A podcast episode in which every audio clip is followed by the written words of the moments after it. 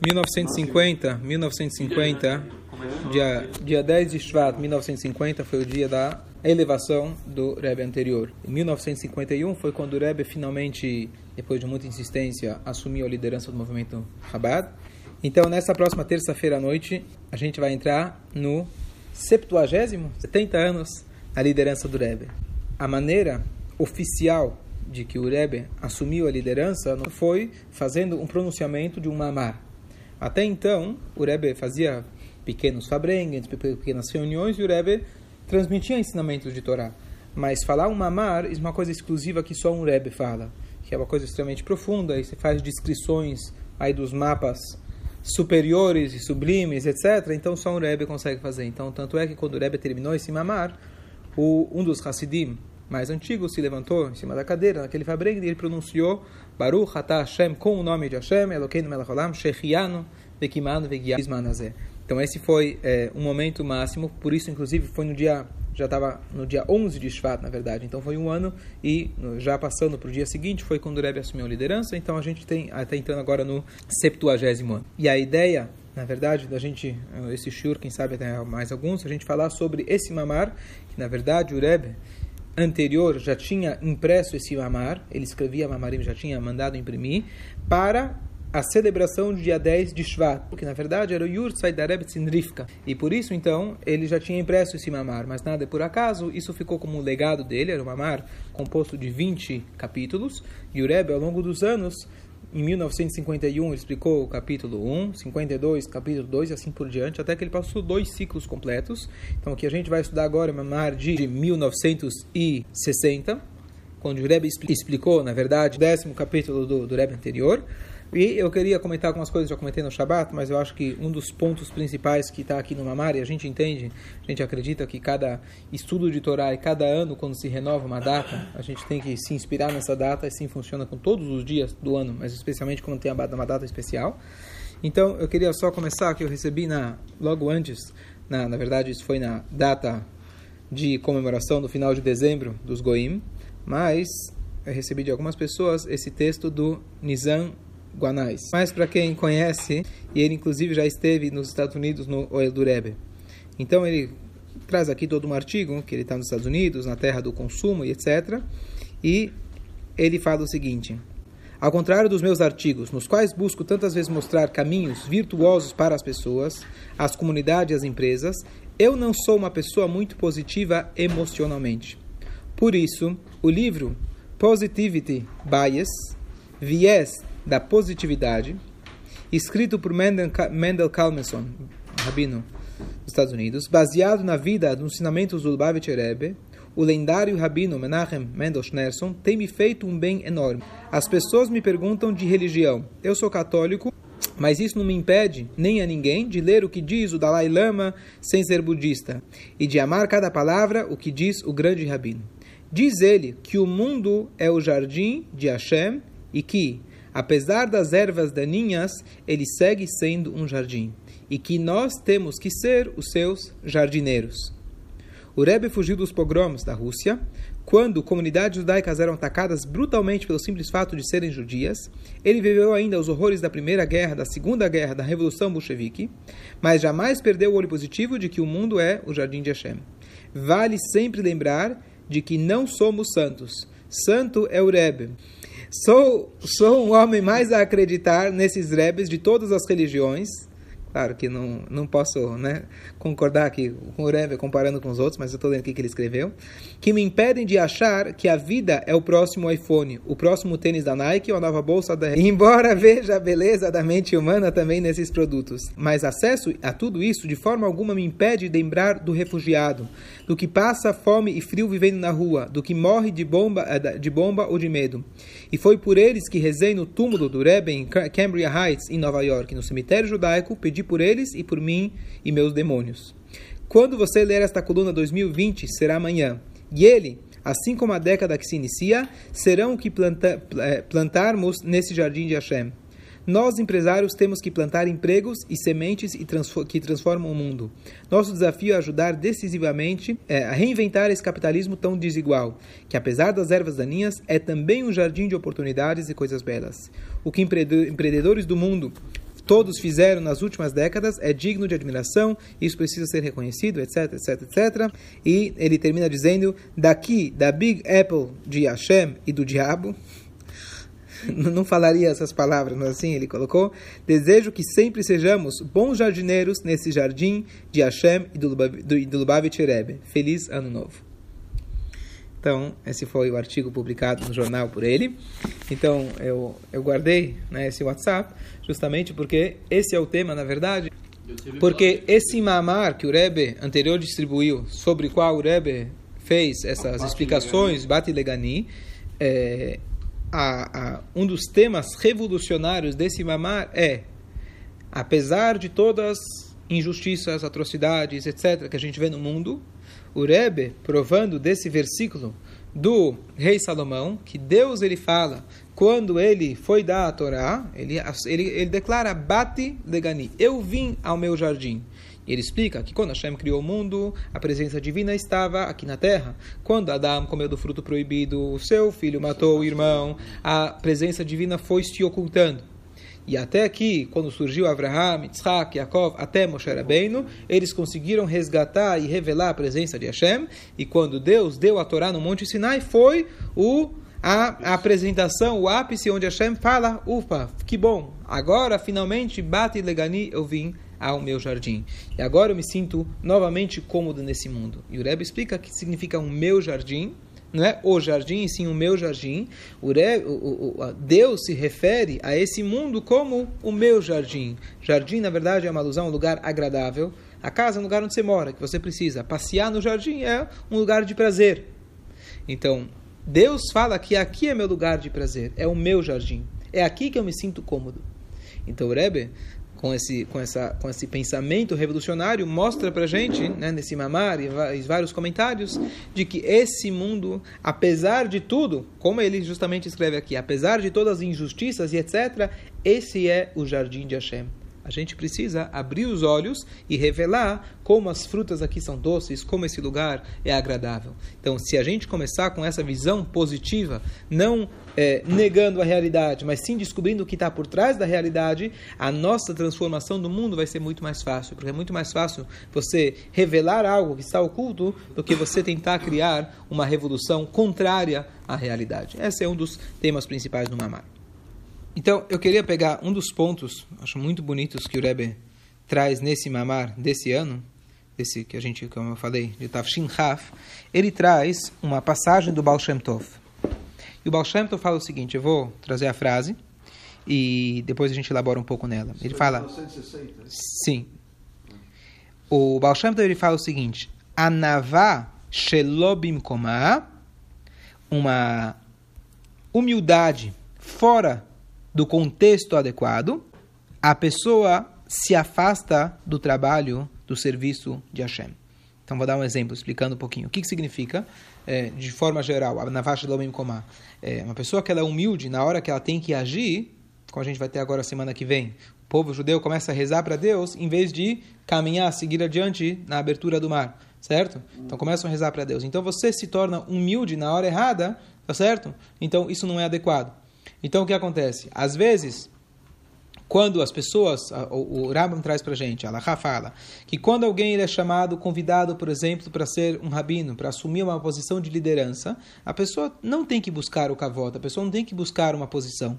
Agora, então, você evita. Agora, se a comunidade precisa de você e você tem a capacidade e você fala não, obrigado, não quero e etc. Isso é uma humildade fora, fora, de, fora de lugar. E uma humildade fora do lugar pode acabar afastando você de Hashem. Porque nesse momento você deveria assumir essa posição. Se você tem as condições, não se finge agora eu não consigo, eu não posso. Então, o que acontece muitas vezes, a gente. Exatamente como o profeta Yonah, boa, bom, ótimo exemplo. Então, o que acontece? Às vezes, certo, quando se trata de coisas materiais, você é o primeiro a aparecer. Quando se trata de coisas espirituais, você fala, de repente você vira humilde. Não, não posso, não quero, não consigo, e etc. Então, é justamente o, contra o contrário. Então, ele aqui, o Baal Shem ele traz isso num sentido mais profundo do que simplesmente falar que a pessoa é humilde na hora errada. Ele fala o que, que significa isso. A pessoa não acredita que através da sua reza e através do seu estudo de Torá, que naquele momento ele está trazendo uma emanação divina, chefa, El Kola Olamot para todos os mundos. A pessoa tem que acreditar e saber que através da tua mitzvah, seja lá qual for, através do teu estudo de Torá, de cinco minutos que você vai ficar mais no shiur, ou que você vai vir para o shiur, esse estudo você está causando uma revolução atômica nos mundos espirituais. Se você entendesse, meditasse do que, que significa isso, você não diria, ah, o que, que vale mais o meu estudo? Que diferença vai fazer se eu fiz mais uma mitzvah? Isso significa uma humildade fora do lugar. Então, talvez um exemplo simples para isso, mas muitas vezes, eu já comentei recentemente que o, o, o ele, ele evita a gente de fazer uma mitzvah, impede a gente de fazer uma mitzvah, e ele comemora, ele mostra pra gente, dá pra gente orgulho depois que eu fiz uma mitzvah. Ele não deixa você fazer, mas depois você faz, ah, tá vendo? Você é bom, você conseguiu.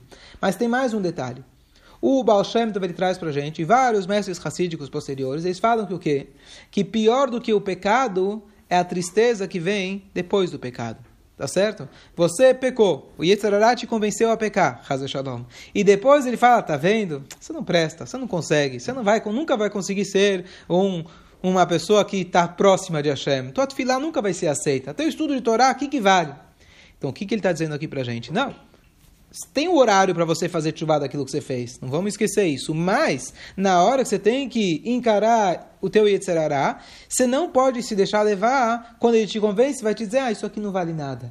Tudo tem um valor infinito. Cada mitzvah, cada atitude positiva que você tem, estudo de Torá, mitzvah, você está fazendo uma revolução incrível, atômica, infinita nos mundos superiores, até o ponto que os malachim, os anjos mais elevados, eles estão recebendo força através da sua atitude. Esse é o pensamento na qual o Rebbe está tá agora analisando. Então, aqui a primeira coisa, hoje na psicologia, ou talvez, não sei se é hoje, mas sempre se fala da pessoa acreditar em si mesmo, saber do seu potencial. Tudo isso aqui é uma coisa interessante e bonita. Mas, se você for seguir apenas pelo pensamento lógico, é, e não com uma base, embasamento da Torá, quem disse que eu sou uma pessoa boa?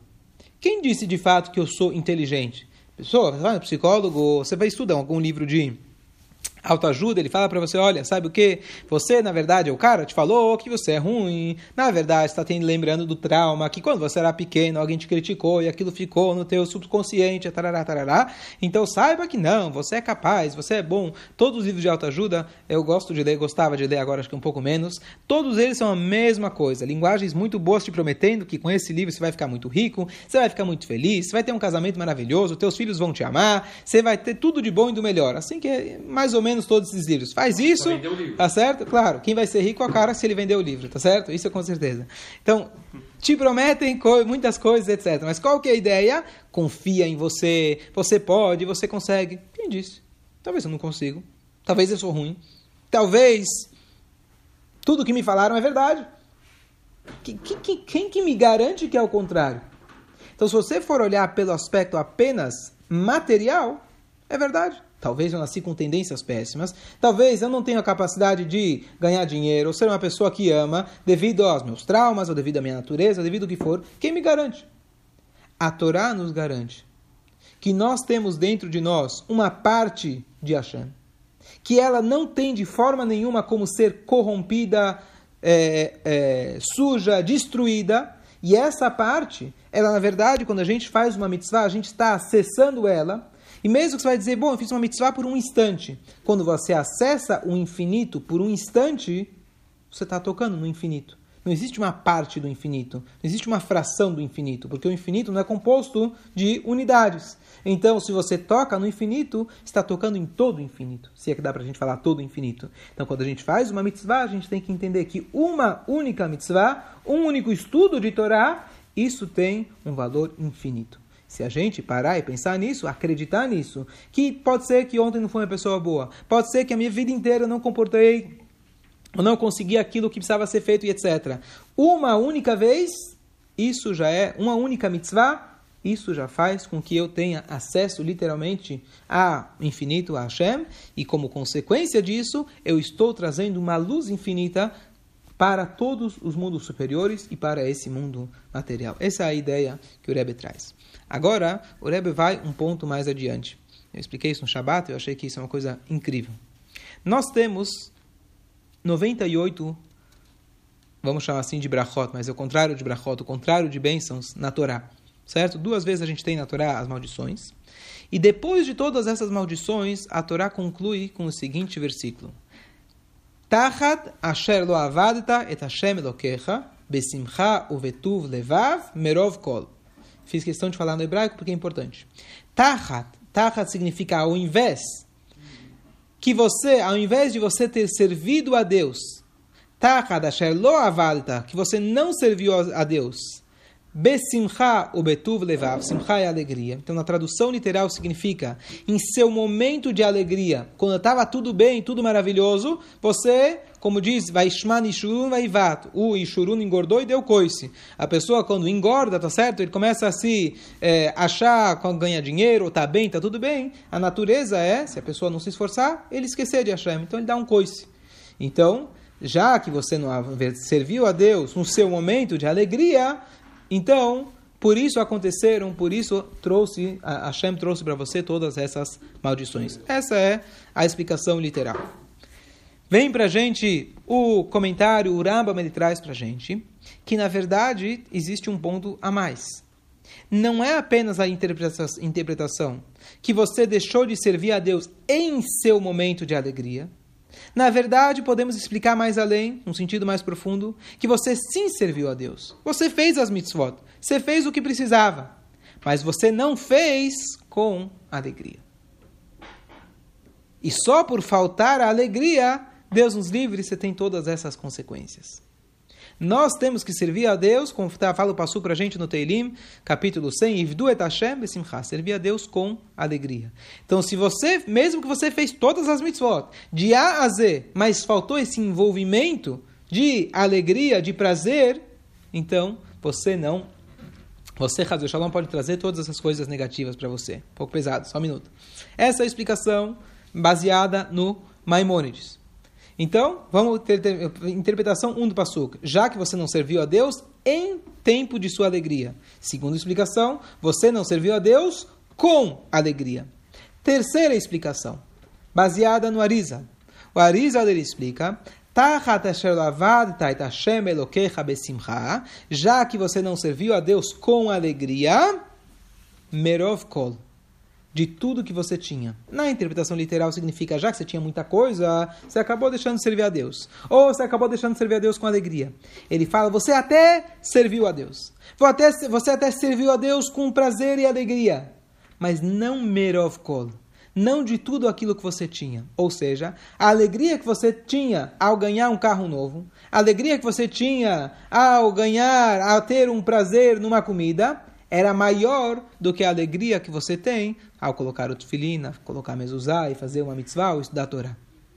Isso também traz coisas negativas. Ou seja, você está servindo a Deus. Ainda está servindo a Deus, você gosta de ir na sinagoga, você gosta de estudar a Torá. Tá certo? Você gosta de fazer as mitzvot. Mas, quando chega um prato de comida gostoso, ou tudo isso que possa simbolizar, tem alegria, tem alegria. Tem alegria da. Certo? Tem alegria da Torá, mas sejamos sinceros, comer é muito mais gostoso. Essa é a natureza humana, não estamos, não estamos aqui para criticar. Hassidut vem refinar a gente, mostrar o quanto a gente pode, quanto caminho, quão, longo é o nosso caminho ainda. Essa é a explicação do Arisa, famosa também. Então a gente tem que servir a Deus merov kol, tem que ter mais alegria do que é, em servir a Deus do que nas outras coisas materiais. Agora vem a explicação do Rebbe mais profunda ainda. O que, que a gente acabou de falar? Que quando você faz uma mitzvah, você está fazendo uma, um estrondo lá em cima. Está dando um prazer para Hashem que é infinito. Então, primeiro fazer um parênteses, depois eu volto para a, a quarta explicação. Certo? A simples, Brambam, Arizal, agora vem a quarta explicação. Então, o parênteses é, nós temos no Pirkei Avot, a frase que diz, é melhor um momento de chuvá e boas ações aqui nesse mundo, Mikol chayei haolam de toda a vida no mundo vindouro. Então, aqui tem um, uma, uma, uma frase interessante, uma, um ciclo interessante. Está escrito nos livros sagrados que se a gente quer imaginar o que é o sofrimento depois dos 120 anos, não estamos aqui para focar nisso, mas assim está escrito, de que se a gente quiser pegar o protótipo de uma pessoa que sofreu na nossa história, quem é? Falei há pouco tempo? Iov, certo? 60 anos de sofrimento. Era uma pessoa que tinha dinheiro, tinha família, tinha saúde, e de repente Hashem tirou tudo isso dele, certo? E ele sofreu bastante, em todos os aspectos. Então, vamos imaginar que a gente pode comprimir todo esse sofrimento em um segundo. Imagina esse sofrimento de 60 anos, a gente comprime ele em um segundo. Um segundo no Geinom, no purgatório, é pior do que esses 60 anos comprimidos. Certo? Agora, está escrito qual que é o tempo máximo do julgamento no Geinom? Um ano, 12 meses. Tá certo? Por isso que a gente faz, os Ashkenazim fazem 11 meses do Kadish, para a gente não dar, dizer, tá dizendo, olha, eu estou elevando porque ele com certeza ficou o prazo máximo lá que dava. Não, a gente faz 11 meses. Os, os faradim fazem 11 meses, param uma semana, depois voltam. Mas a ideia de parar é para não presumir que o falecido ele tenha que passar por todo esse, esse período lá. Então, o período é 12 meses. Então, está escrito que se a, se a alma da pessoa ficar lá por 12 meses, nesse sofrimento, aonde cada segundo é pior do que 60 anos do sofrimento de Iov, faz a conta, vale a pena todo esse sofrimento sequer para que ele pudesse entrar no Ganeden, nos céus, no paraíso, por um segundo, por um instante. Então você pode imaginar às vezes a pessoa diz uns livros passa um sofrimento muito grande, mas depois vem uma luz no final do túnel, a pessoa fala, oh, valeu a pena ter sofrido, porque realmente isso aqui foi incrível o que aconteceu.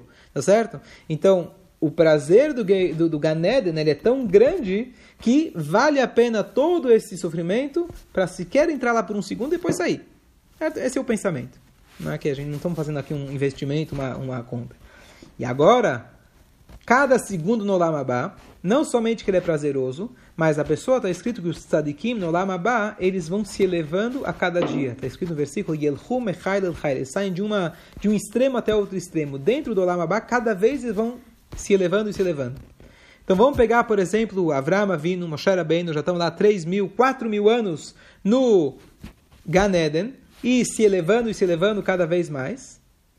Diz para a gente, porque a volta, tudo isso é fantástico. Mas um instante de mitzvah aqui nesse mundo, um instante de tshuva e masim tovim aqui nesse mundo, equivale a toda a vida no mundo vindouro. Então, lembrando, 60 anos, um segundo, 12 meses, um segundo, 3, 4 mil anos cada vez se elevando mais no, no Ganeden. Uma mitzvah que você faz aqui é muito maior do que toda a vida no mundo vindouro. Por quê? Então, Hassidut explica para a gente porque, apesar de o do Ganeden ser um prazer espiritual mais elevado possível, é um prazer da sua alma. E a sua alma, por mais elevada que ela seja, ela, ela é, de alguma maneira, limitada. Quando nós fazemos uma mitzvah, nós estamos causando um prazer, prazer verdadeiro para quem? Para Hashem, que ele é infinito. Então, uma mitzvah, você está trazendo o, o prazer para Hashem. O Ganeden, por mais elevado que seja, é o prazer seu, pessoal, da sua alma. E apesar de ser uma parte de Hashem, ela tem as suas, entre aspas, limitações no formato que Hashem colocou essa, que a Hashem fez a sua alma. Então diz o Rebbe para a gente, agora vamos para o próximo nível. O próximo nível é o seguinte, aqui a gente conclui. O próximo nível é, a gente falou que a pessoa tem que servir a Deus. A pessoa tem que servir a Deus com alegria. A alegria dele tem que ser maior do que nas coisas materiais. Agora diz pra gente o Rebbe, olha o nível que Hassidut espera da gente. Quando você faz uma mitzvah, você tem que ter a alegria não apenas maior do que quando você ganha um carro. a sua alegria tem que ser maior do que o Avraham Avinu, que Moshe Rabbeinu tem lá no Olam Abba.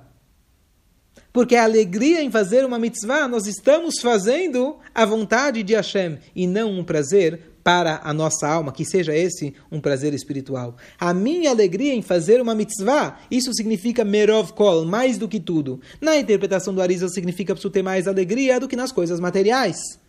Aqui o Rebbe explica para a gente um ponto a mais, a gente tem que ter mais alegria do que todos os mundos superiores. Eu, quando faço uma mitzvah, eu tenho que ter essa alegria. Agora pergunta como que a gente faz isso na prática, eu não sei exatamente. Mas quem sabe, pelo menos, a gente conhecendo esses assuntos, se aumentar a gente 1%, se a nossa alegria aumentar na hora de fazer uma mitzvah, acho que já valeu. Mas essa é a ideia. E isso o Rebbe traz, isso se resume numa frase que o Alter Rebbe ele falava. Ele virava para Hashem e ele falava o seguinte, Hashem, eu não quero o teu Ganeden.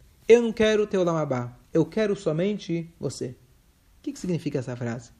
Então, eu dizer que eu, que eu, eu não quero o Lamabá, para mim é fácil. Eu não sei o que é o Lamabá, eu não lembro de, de, ter estado lá, então é fácil, eu não quero. Você nunca viu? Para um Rebbe que vive o Lamabá aqui nesse mundo, que vive o mundo espiritual, ele sabe que significa o maior prazer espiritual lá em cima, e ele vira e fala para Hashem: Eu não quero nada disso. Eu quero simplesmente estar com você. O que, que significa? Fazer a sua vontade. Eu não tenho nenhum interesse particular meu, mesmo que esse interesse for em ganhar a Ganeda, nem tem um prazer espiritual muito grande, eu não tenho interesse. O meu interesse, a minha vontade é fazer a vontade de Hashem. Essa, isso se expressa na, na, nessa frase. Isso lembra, tem uma passagem, o Rebbe uma vez comentou, de que, acho que foi Rabbi Levitzchak de Barditchev, acho que foi ele, que ele prometeu para os alunos dele que quando ele falecesse, ele não ia entrar no Ganeden até ele convencer Hashem que Mashiach ia chegar. E aí, o que acontece? Mashiach não chegou. Então, não sei se foram sábios posteriores, falaram que quando ele chegou lá em cima, abriram o pacote, né, mostraram que tinha dentro, o chocolate que tinha lá dentro, ele não resistiu, falando no sentido espiritual, e acabaram, acabaram enganando ele e ele acabou entrando. Rebbe até fez uma coisa curiosa, que Rebbe falou qual seria a fórmula então de que isso que ninguém te engane lá em cima quando você chegar. E o Rebbe comentou que seria se alguém faz uma promessa al dat rabim. Existe eu fazer uma promessa, mas existe eu fazer uma promessa que ela é irrevogável. A não ser que vocês, um público, 10 pessoas, um minyan, eles revoguem ela para mim. Então se eu falo, eu prometo, eu juro que é A, B, C ou D, aldatrem, sobre a consciência, consentimento de vocês. Ah, amanhã de manhã, amanhã de, de, depois eu mudei de ideia. Normalmente eu poderia ir para o rabino explicar e etc. Ele faz aquilo que ele chama afará. Ele consegue retroativamente, depende da situação, cancelar uma promessa, cancelar um juramento. Mas se eu faço nas na, na condição de vossa consciência, eu só vou poder revogar se vocês todos concordarem. Então o Rebbe falou que a única forma de conseguir garantir que quando a pessoa chega lá em cima, e os Hassidim entenderam que o Rebbe provavelmente estava falando dele mesmo, tá certo? Que chegar lá em cima se você faz uma promessa na frente de todo mundo, e essas pessoas que estão aqui nesse mundo não vão abrir mão da promessa. Então lá, quando ele chegar lá, ele não vai poder entrar no Ganeden até trazer Mashiach. Infelizmente, Mashiach ainda não chegou, mas a gente tem certeza de que todos os tzadikim lá em cima estão fazendo força para que isso possa acontecer. Mas o que, que eu quero dizer? Mesmo um grande sábio, um grande rabino, eventualmente podem enganar ele, entre aspas. Quem somos nós para dizer? Mas com um prazer espiritual muito grande, a gente pode se deixar levar. Então aqui o Rebbe está mostrando para a gente o caminho que nem os grandes tzadikim conseguiram chegar. O que, que você quer de nós? Mas quem sabe, como o Rebbe falou nesse mamar, que nós somos a sétima geração. Assim ele traz a ideia que Moshe Rabbeinu era a sétima geração também, de que a sétima geração tem dois, tem dois aspectos. Ele é o sétimo, e todo o sétimo ele é querido, mas ele é sétimo para o primeiro. Ele só consegue ser o sétimo se você tiver a força do primeiro, do segundo, do terceiro. E você, em número segundo lugar, quando você diz que você é a sétima geração, nascer não é, vem da tua escolha. Assim diz pra gente porque a voto, Deus, al Deus que decide você nascer. Então, às vezes, a gente está numa situação, numa época onde não fui eu que escolhi nascer. Deus não me perguntou, você quer nascer nessa geração? Vou te dar aqui um mapa, você escolhe em qual época você quer viver. Moshe Rabbeinu, Avram Avinu, Shlomo Amelach. Deus não me escolheu, não me perguntou. Mas o Rebbe fala, se a gente está nessa geração, e Hashem nos colocou nessa geração, onde por um lado tem desafios tremendos, mas, mas ao mesmo tempo somos a sétima geração comparado com a sétima geração de Moshe. Foi Moshe quem conseguiu finalmente concluir aquele processo de trazer de volta a Shekhinah, nós temos a obrigação de finalmente conseguir terminar esse galut, como o Rebbe traz essa alusão que somos é, é, anões, mais nas costas, nos ombros dos gigantes. Somos anões, espiritualmente falando, nosso poder, nosso, somos muito limitados. Mas ao mesmo tempo a gente está sobre costas muito largas. E cabe a nós a gente conseguir fazer tudo isso. Ou seja, nosso potencial espiritual, talvez eu por mim mesmo, não é muita coisa. Mas eu estou carregando comigo toda a energia de todas as pessoas que vieram, todos os sadikim e eudim que vieram até até esse momento. E por isso nós temos a capacidade de atingir níveis espirituais que mesmo tzadikim, pessoas grandes no passado não conseguiam. Não que eu sou mais tzadik, eu sou não, mas eu tenho acumulado tudo aquilo que eles fizeram. Então a gente tem a força de servir, servir a Deus, servir a Deus com alegria, servir a Deus com alegria mais do que eu tenho prazer nas coisas materiais e ainda servir a Deus com uma alegria maior do que os maiores prazeres espirituais. Que a Hashem possa dar força para gente e a gente conseguir trazer Mashiach em breve.